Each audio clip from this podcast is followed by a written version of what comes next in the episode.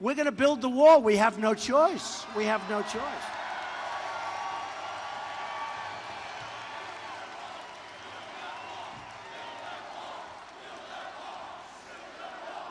Build that wall. Build that wall. Build that wall. Build that wall. Build that wall. Build that wall. Build that wall. Build that wall.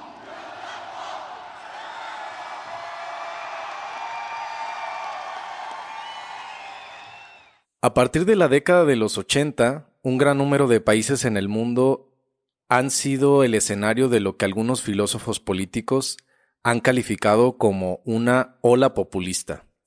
Esto se refiere al surgimiento de un escenario político de una serie de formaciones políticos sociales que han radicalizado sus discursos, alejándose cada vez más de posiciones conciliadoras de acuerdos. El discurso radical echa mano de las técnicas del discurso populista, utilizando un doble movimiento retórico. En primer lugar, se apela a un pueblo idealizado, que es representado como portador de unas virtudes y de un sentido común que, según estos discursos, debe extenderse al campo político. Y en segundo lugar, se presenta este pueblo en oposición a un elemento externo a él, que pueden ser las élites políticas o empresariales o incluso población extranjera. En México es la mafia del poder y en Estados Unidos son los inmigrantes mexicanos. La radicalización del discurso refuerza la ilusión de que existen bandos en el ámbito público, derecha e izquierda, capitalista y comunista, liberal y conservador, haciendo creer al público que las formas de resolver los problemas públicos se basan fundamentalmente en creencias y en determinados valores. Sin embargo, lo que la realidad empírica establece, y que es el quehacer de los especialistas en políticas públicas, es que un problema público existen muy pocas opciones para resolverlo de manera eficiente en un contexto específico y que además respete el marco fundamental de los derechos humanos. Tenemos que mocharle la mano al que robe, así, de simple. Yo presentaré una iniciativa al Congreso, a ver si los diputados de ellos se atreven a aprobarla. Necesitamos mocharle la mano al que robe. ¿No habla literalmente o sí, candidato? Sí, claro. ¿Mocharle claro. la mano literalmente? Literalmente. A ver, explíqueme, por favor. Que al que robe hay que mocharle la mano. Cortarle la mano a los delincuentes. Claro. Eso es lo que usted va a proponer Así en es. el Congreso. Así es. las propuestas de Vox. Ahora ya pueden juzgar por ustedes mismos. Queremos defender la unidad y la soberanía de España, ilegalizando a los partidos separatistas y restaurando el orden constitucional. Queremos reducir al máximo el gasto político, acometiendo una histórica rebaja de impuestos. Queremos combatir la inmigración ilegal que llena de delincuencia nuestras calles y que discrimina y perjudica a los españoles más modestos. Y queremos, por supuesto, defender la libertad frente a la dictadura progre que divide a los españoles, que pretende que las mujeres se enfrenten contra los hombres y que quiere que los nietos tengan que condenar a sus abuelos. Buenas noches y viva España. La izquierda y la derecha existen solo en el discurso y sirve para afianzar adeptos incautos. El discurso no sirve para resolver problemas públicos. Esto es Ahí con su permiso y hoy hablamos de discursos políticos radicales. Yo recuerdo que una de las primeras veces que vi en acción un discurso político completamente radicalizado que buscaba prácticamente generar o avivar sentimientos negativos que tenía la población con fines electorales y partidistas fue cuando ocurrieron los atentados del 11 de septiembre del 2001. World Trade Center, we understand that a plane has crashed into the World Trade Center. We don't know anything more than that. Porque a partir de ese entonces recuerdo que inició en muchos discursos políticos a lo largo de Estados Unidos y también acá en México, discursos de odio y de represalia en contra de las comunidades talibanes y de Medio Oriente. On my orders, the United States military has begun strikes against Al Qaeda terrorist training camps and military installations of the Taliban regime in Afghanistan. Y yo en ese entonces no entendía del todo bien qué había detrás de la guerra que estaba empezando en Medio Oriente, una nueva guerra que estaba empezando en Medio Oriente, pero con el paso de los años me fui dando cuenta de que la guerra tenía muchas connotaciones, como era, por ejemplo, la extracción de recursos naturales en Medio Oriente, eh, la ampliación de las influencias políticas y militares de Estados Unidos en Medio Oriente y que al final de cuentas lo que terminó no ocurriendo fue que no ganaron ninguna guerra contra un supuesto terrorismo específico en contra de los Estados Unidos, sino que se terminó estableciendo todo un ideal de justificar guerras en Medio Oriente con el sentimiento emocional de lo que ocurrió en el 11 de septiembre. Sí, lo, lo que comentas Ángel, eh, de hecho tiene mucho sentido en la forma en la que se estructuran los discursos políticos populistas radicales. Regularmente estos discursos eh, aprovechan de manera muy oportunista coyunturas particulares en las que la opinión pública puede estar impactada por un suceso traumático social como el que comentaste o incluso algunos acontecimientos que son más paulatinos pero que tienden a generar un gran impacto en la población. Por ejemplo, si hablamos de la inseguridad o de la pobreza. Regularmente estos discursos y quienes lo emiten, los políticos que están emitiendo estos discursos radicalizados, se aprovechan a veces de una creciente vulnerabilidad para ofrecer a estas personas respuestas que suenan muy simples y sencillas de llevar a cabo para resolver problemas que de fondo son complejos. Por ejemplo, Donald Trump prometiéndole a los estadounidenses que con construir un muro el desempleo iba a bajar, que el tráfico de drogas iba a disminuir, entre otras cosas. Suena sencillo, construir un muro es suficiente para resolver los problemas de Estados Unidos. Y muchas personas lo creen y lo, lo creyeron y lo siguen creyendo.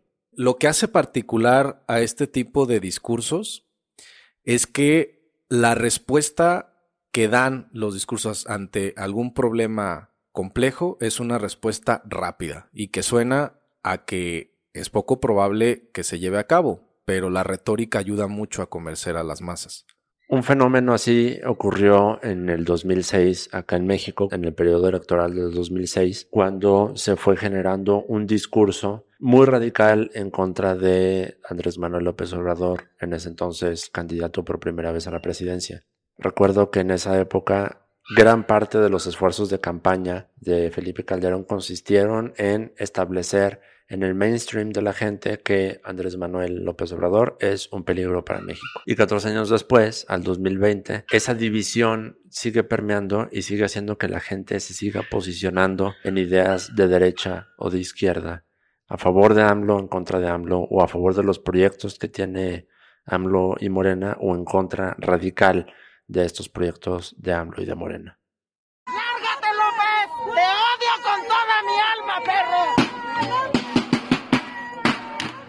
Cómo el discurso del 2016 fue tan intenso y permeó tanto en la gente que actualmente evolucionado y con otros actores empujándolo, pero sigue existiendo y sigue siendo una realidad que lleva a muchas personas a tener una concepción dictatorial o a tener una concepción salvadora en los movimientos del PAN o el post-PAN, si tú quieres verlo de esa forma, a la propuesta de México Libre, etcétera, etcétera. Sí, y que precisamente Ángel, en eso que estás comentando, es donde recae la trampa de los discursos radicales, porque esta ilusión de que existe la, la izquierda y la derecha o sea, existe en el discurso, existe para polarizar a la población, para poder generar ciertos grupos políticos y que se puedan afianzar ciertas ideas. Más allá de esa función que tienen, realmente en la vida pública, en el quehacer público, te diría que es algo que realmente no existe. Y lo digo como alguien que se dedica al tema de políticas públicas. Realmente cuando te sientas a diseñar junto con otros profesionales alguna política pública, no estás pensando si eres de izquierda, si eres de derecha, realmente eso no importa. Lo que importa es tienes un problema enfrente que requiere una solución. Y en realidad, cuando estás buscando la solución a este problema, no hay muchas opciones. En realidad, cuando te pones a hacer este análisis, identificas que hay muy pocas opciones que pueden ser eficientes para resolver determinado problema. Y esta ilusión que promueven los políticos de que sí existe una división en las, en las visiones de izquierda y derecha es una farsa. Realmente es una farsa. Porque incluso políticos que se autodenominan de izquierda o de derecha, cuando tienen que hacer algo o implementar una política que, según esos preceptos, se enmarca en el lado opuesto, lo van a hacer, lo siguen haciendo. Donald Trump en, por ejemplo, en el financiamiento que tiene a sus sistemas eh, de producción de alimentos, está súper subvencionado. O sea, pensaríamos que casi en Estados Unidos tenemos un sistema socialista en la producción de alimentos. Cuando a nosotros en México, por el Tratado de Libre Comercio, nos exigen que no eh, subvencionemos al campo, porque esto es una competencia desleal, según nuestros vecinos estadounidenses. Entonces, el, el punto aquí es, en realidad, esta polarización sirve solo para el discurso y le sirve solo a los políticos. Los políticos, entre comillas, deberían ellos de sustentar siempre su trabajo, su chamba en dos cosas muy importantes que son la investigación y la evaluación. Para quienes saben de qué se trata hacer investigaciones de campos reales y evaluaciones efectivas, esto no es cosa de un día o dos ni de unas semanas, es cuestión de meses para saber si tu plan va a funcionar para la vida pública. Por lo tanto, cuando un político llega y te da una propuesta que a ti también se te hubiera ocurrido, es una señal clara de que ese güey no hizo su chamba. Ejemplos hay muchos. Por ejemplo, si un político llega y te dice, ¿sabes qué? No al aborto, no fue porque hizo una investigación acerca del aborto, no fue porque evaluó si es bueno o malo para la población, fue que lo dijo porque sabía que con eso te iba a ganar y el resto le vale madre. Otro ejemplo claro de esto también está en la protección de la familia, ¿no? ¿Cuántos políticos no vienen y te compran diciendo es que yo quiero proteger a tu familia, la familia es la base de la nación, la familia es la base de la vida y nada más tienes que ver alrededor, güey, ¿qué es la familia? Es tu papá borracho que se está acabando el hígado en una cantina, es tu mamá que se tuerce el lomo trabajando, son tus tías que las agarran a golpes cada tres días y son los tíos que van y llenan los tables cada fin de semana, güey. Si esa es la base del país, con razón estamos tan jodidos, estamos en la mierda, cabrón. Y junto con esos, uno de los discursos más ocurridos por los políticos y por los comunicadores de estos en la realidad mexicana y de Estados Unidos es el discurso del tema de la seguridad, de dónde va a provenir la seguridad. Entonces, en ese sentido, siempre encuentras discursos muy radicalizadores que dicen que la seguridad va a venir a través de la militarización y del uso de la fuerza pública. Cada cierto tiempo Donald Trump insiste en I am your president of law and order. Right now I think the nation needs law and order. Y cada cierto tiempo también un sector importante de la política mexicana insiste en el discurso de que la seguridad va a venir con la militarización y el uso de la fuerza para poner el orden público, ya sea declarando guerra contra el crimen organizado o ya sea esperando que las policías locales con uso de violencia hagan redadas o violen derechos humanos o hagan lo que sea necesario para obtener a través del uso de la fuerza pública seguridad. Al final de cuentas nadie obtiene seguridad porque esos discursos se quedan en eso, en discursos. Tienen muy poca investigación detrás, tienen muy poca estrategia detrás y simplemente son discursos que no tienen de verdad una estrategia pensada y bien planeada. Y la contraparte, en el contexto mexicano, del discurso de militarizar el país fue el mismo discurso que llevó a Andrés Manuel López Obrador a la presidencia, que fue el discurso de la pacificación del país. Los militares en los cuarteles, pacificación del país, parar la guerra contra el crimen organizado, parar todo esfuerzo de fuerza pública excesiva que buscara militarizar el país.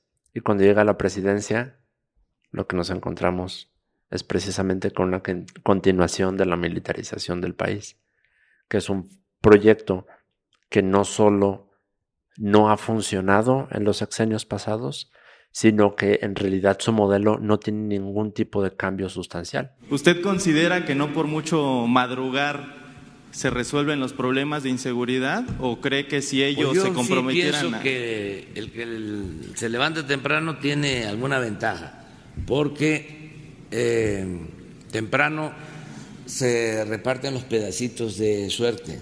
Por supuesto que son discursos que muy fácilmente van a permear en la población, en el grueso de la población que busca soluciones. Y claro que como dices tú, que estos discursos pueden permear en personas que podrían pensar en las mismas soluciones. Pero estamos hablando de personas con una limitación de recursos para pensar en soluciones. Y con esto de limitación de recursos no quiero ser ofensivo y decir que la gente es ignorante. Lo que quiero decir es que la gente no tiene la información, una persona común y corriente como yo, no tenemos la información, ni el conocimiento, ni las herramientas para proponer una estrategia que, que solucione un problema estructural como puede ser la violencia o el machismo o el acceso de salud reproductiva a las mujeres. Entonces si llega un político y me dice que el acceso reproductivo de las mujeres es pecado y como hay un gran sector de la población que por sus creencias religiosas creen que eso es pecado, si propone una solución que vaya por esa línea, evidentemente estamos ante un discurso meramente populista que uno, ni siquiera se va a aplicar y dos, de llegarse a aplicar, no va a generar ningún tipo de solución a los problemas estructurales. Una de las cosas que más detesto yo del populismo en general es la facilidad con la que la gente, y me incluyo a veces, llegamos a creer que esas personas en los cargos políticos es gente igual a ti, gente del pueblo. Yo a veces lo llamo el fenómeno de Bruce Springsteen, porque la gente en Estados Unidos realmente creía que este hombre daba un concierto en el que ganaba miles de dólares, pero después se iba a su taller a chambear como mecánico, cuando claro que no lo hacía, ¿no? Y aquí es lo mismo, tú piensas que hay políticos que están con el pueblo y que en cuanto terminan de dar su discurso se bajan y van a cenar gorditas, ¿no? Cosa que no es cierto. Eso solo se hace frente a una cámara para convencernos de que está pasando, pero no está pasando realmente. Entonces yo detesto realmente cómo los políticos se venden como parte del pueblo cuando realmente no viven siquiera con el pueblo. Y tienen una manera de convencerte tan cursi, tan empalagosa, que inclusive tenemos campañas mismas que tienen ahí un fondito. Y te ponen este fondito que con que te lo pongan ya todo parece que te llega al corazón, que es súper sincero, que realmente es algo espiritual. Y no deberíamos dejar que un simple sonido nos convenza de las mentiras otros. Y utilizan elementos para acompañar estas ideas con sentimentalismos de nacionalismo, de familia, de Dios, de patria, etcétera, etcétera.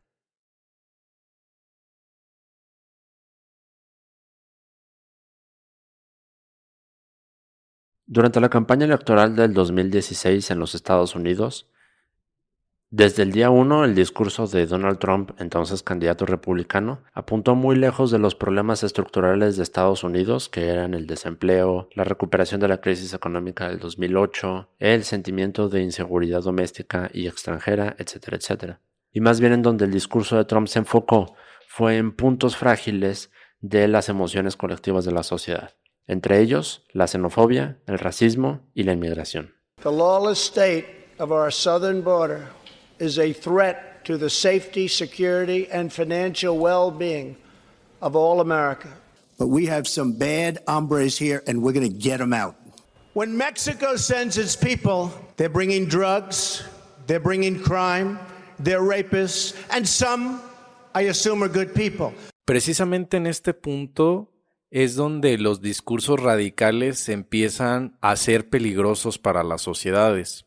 Uno de los proyectos que la administración Trump impulsó de manera muy activa y que de hecho logró implementar es el llamado tercer país seguro. Y para los que no saben qué, es este proyecto, qué significa esto, básicamente lo que este proyecto hizo a través de un decreto del Ejecutivo firmado por Donald Trump, determinó que todas las personas migrantes centroamericanas principalmente que llegaran a Estados Unidos con intenciones de solicitar asilo político, refugio o cualquier otra figura de protección internacional que está prevista en las convenciones internacionales de refugio, serían negados si estas personas en su tránsito al llegar a Estados Unidos pasaban por un tercer país que fuera miembro de la Convención de los Refugiados. ¿Qué significa? Que si una persona centroamericana pisaba suelo mexicano y no solicitaba asilo en México, al llegar a Estados Unidos, automáticamente, sin un proceso administrativo judicial, era rechazada su solicitud de refugio. Esto tuvo muchas implicaciones y las está teniendo actualmente. Está generando una crisis migratoria impresionante y una violación de derechos humanos masiva. Estas determinaciones que tomó el gobierno de Estados Unidos están en contra de las convenciones internacionales. Otro de los puntos que la administración Trump impulsó de manera muy activa fue la militarización de las zonas fronterizas y no solamente de la zona fronteriza de Estados Unidos y México, sino que también con México, en este acuerdo de tercer país seguro, obligó a que México destinara una cantidad de su estado de fuerza, que es como se le denomina a los efectivos disponibles de la Guardia Nacional, a que resguardaran la frontera sur con los países de Centroamérica y que ayudaran a que esta política de tercer país seguro se implementara de manera mucho más eficaz. Lo único que provocó esta posición y esta implementación es que se generaran violaciones de los derechos humanos de las personas migrantes en general y logrando que los flujos migratorios se encauzaran a través de vías más inseguras para las personas, en vez de garantizar un paso libre y seguro en el trayecto hacia su destino final, que pudiera ser México o Estados Unidos. Y este sistema de políticas públicas que terminaron por violar los derechos humanos sistemáticamente en ambas fronteras vino acompañado e impulsado por meses y años de un discurso previo completamente radicalizado en contra de los migrantes, que inició en los Estados Unidos durante la campaña de Donald Trump, pero que fue permeando en la sociedad estadounidense y mexicana, con el tránsito de la llamada caravana migrante, movida en los medios de comunicación masiva como el movimiento migratorio más importante que se tenía registro en México cuando esto era completamente falso. Las caravanas migrantes eran un fenómeno que ocurría, que ha venido ocurriendo en los últimos años, en las últimas décadas, con relativa regular frecuencia. Esta campaña migrante lo que tenía era el antagonismo enviado desde la campaña de Donald Trump y desde la misma Casa Blanca. De esta forma, la población incluso mexicana tornó sus sentimientos que históricamente habían sido de hermandad con los migrantes centroamericanos y se volvieron poblaciones hostiles para ellos, aquí mismo en México.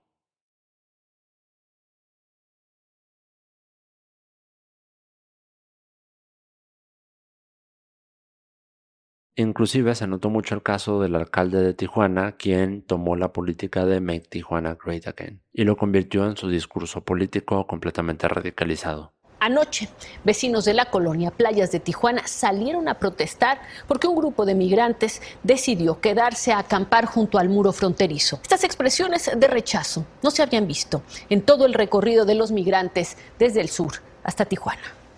Es muy importante que quienes tenemos herramientas para hacer conciencia sobre cómo los discursos políticos radicalizados están dañando a la sociedad, Usemos estas herramientas de las que disponemos para concientizarnos de esto, tal cual el mantenernos informados y el tener acceso a contenidos como este u otros que reflexionan sobre este problema social.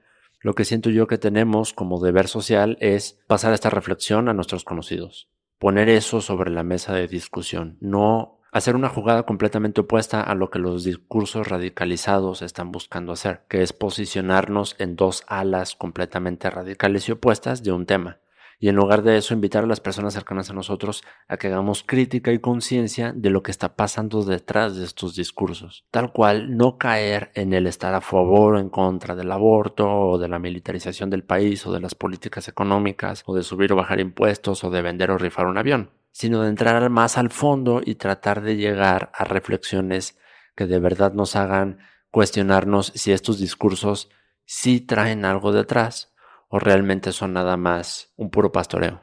En estas situaciones, el sentido común es nuestro mejor aliado. Los discursos radicales polarizan la opinión pública y no nos y no nos permiten tener discusiones públicas sensatas sobre la forma en la que debemos resolver nuestros problemas. En la medida de lo posible y con las herramientas que tengamos a la mano, Creo que debemos informarnos respecto a lo que está sucediendo, hay que contrastar fuentes, que podamos también leer opiniones que estén en contra de lo que nosotros pensamos. Muchas veces en esas opiniones que difieren de lo que nosotros creemos pueden ser la fuente de una reflexión mucho más informada. No hay que caer en este sesgo de autoconfirmación Los políticos, perdón, los discursos políticos radicalizados a fin de cuentas no van a dejar de existir y no van a dejar de ejecutar las mismas maniobras para intentar convencerte de ello. Lo importante aquí es nunca dejar que una sola persona o un solo movimiento te dé todas las respuestas a la vida. Siempre recuerda ver el otro lado de la moneda, siempre recuerda cuestionar qué es en lo que crees, siempre pon a prueba si tus creencias son las correctas porque si son las correctas, entonces no debería haber ningún problema en que tú vayas y revises qué es lo que dice la oposición. Ahora, si la oposición a tu sistema de creencias te mueve un poquito el tapete, te hace tambalear, entonces conviene revisar si realmente estás convencido de tus propios valores o son valores que alguien más te impuso a través de este tipo de discursos. A grandes rasgos, uno de los principales fenómenos que dañan a la sociedad y que causan los discursos políticos radicalizados es generarnos sentimientos muy aversivos y muy radicales en temas que nos están afectando, pero a través de soluciones que no van a terminar resolviendo esos problemas para llevar al poder a políticos o a figuras políticas que terminarán obteniendo todo nuestro aprecio aunque los problemas no se solucionen. Esto que escuchaste es Ahí con su permiso podcast. Nos puedes encontrar en redes sociales, en Instagram y Twitter como arroba ahí con su permiso y en Facebook y YouTube como ahí con su permiso. Yo soy Humberto Mendoza y a mí me encuentras en Twitter como arroba Humberto Evalúa. Yo soy Ángel González y a mí me encuentran en Twitter como arroba el Angelini. Y yo soy Enrique Huerta y a mí me pueden encontrar en Twitter como arroba speaker con doble S.